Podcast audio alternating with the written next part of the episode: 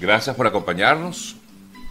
Hoy estamos a jueves 17 de febrero del año 2022, listos para comenzar nuestro programa de todos los días. Gracias por permitirme estar junto a ustedes, como siempre. Bueno, hoy lamentablemente debemos comenzar con esta, bueno, muy triste noticia de la partida del gran Echelique Sarabia, eh, hombre de música, hombre que además trabajó por muchos años en la radio, en la televisión, como productor, compositor de excelentes temas, entre ellos este, que sin duda se hizo mundial, este que suena al fondo. Ansiedad, que gracias a esa... Uy, se nos fue allí gracias a esa, a esa popularidad que le brindó el eh, haberlo grabado el señor Nat King Cole en, esa década de los 50, pues se hizo mundialmente famoso. Pero más allá de eso, pues eh, autor de otros tantos, otros tantos, tantos temas que sin duda alguna pues forman parte de, nosotros, de nuestras vidas. Así que agradecidos al gran Chelique por habernos dado tanto. Lamentablemente falleció eh, como consecuencia, tengo entendido, de complicaciones asociadas a COVID. Eh, tengo entendido porque hace unos días estaban incluso solicitando sangre y había algunas peticiones porque estaba pues muy malito. Fuerte abrazo a su esposa, a quien conocí, a quien conozco.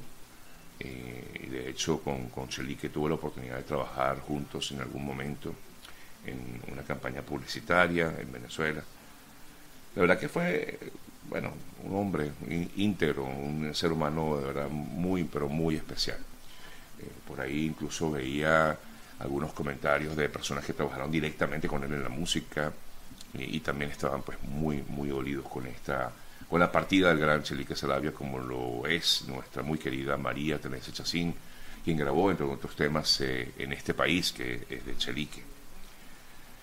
En fin, de verdad que, bueno, eh, es muy triste cuando uno tiene esos sentimientos allí a flor de piel y, y, uno está lejos, ¿no? De pronto ve que esa gente tan buena, pues se nos va. Bueno, fuerte abrazo a la familia, sin duda alguna. Y nuestro gran Chalique perdurará por siempre con toda su música.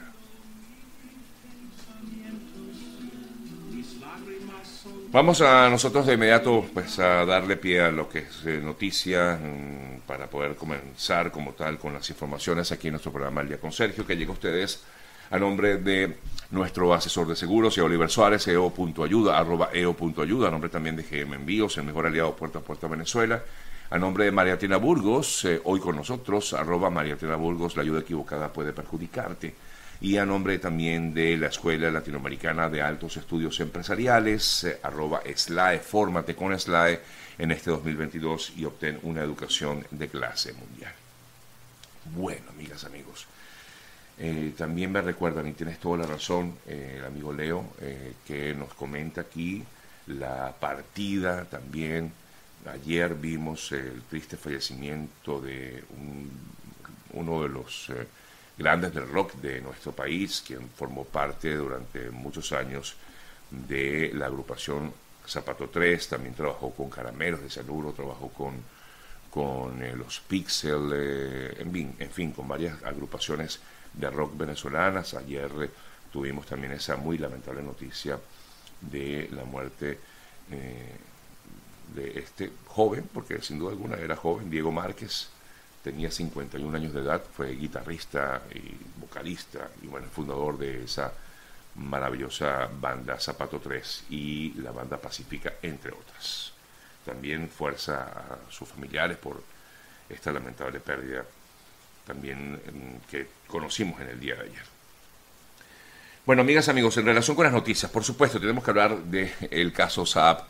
Em, ayer nos preguntaban qué ha pasado con el caso y bueno, pudimos, pudimos ver eh, lo que sin duda fue noticia. En un principio conocimos que el juicio iba a iniciarse como tal en el mes de octubre, es decir, que se había pospuesto para ese mes para darse como tal inicio a la, al juicio eh, en contra de Saab, pero luego todo cambió en el sentido de que la información pues eh, fue por otro lado al conocer que efectivamente el señor Saab luego de que se desclasificaran los documentos que fueron presentados en esa corte, los fiscales decidieron revelar ese documento judicial. De hecho, el abogado que estaba en la corte le pedía al juez no desclasificar esos documentos. ¿Qué decían esos documentos? Seguramente todos ustedes lo saben, ya están al tanto de ello, y es que informaba que el señor Saab era colaborador de la DEA desde por lo menos 2016, o por lo menos, según la información,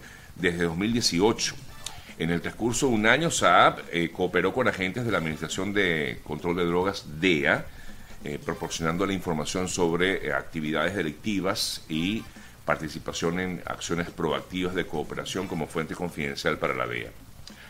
revisando información acerca de este, de este tema, veo o encontramos pues todo un cronograma de lo que ha sido esa relación que tuvo Saab con la DEA.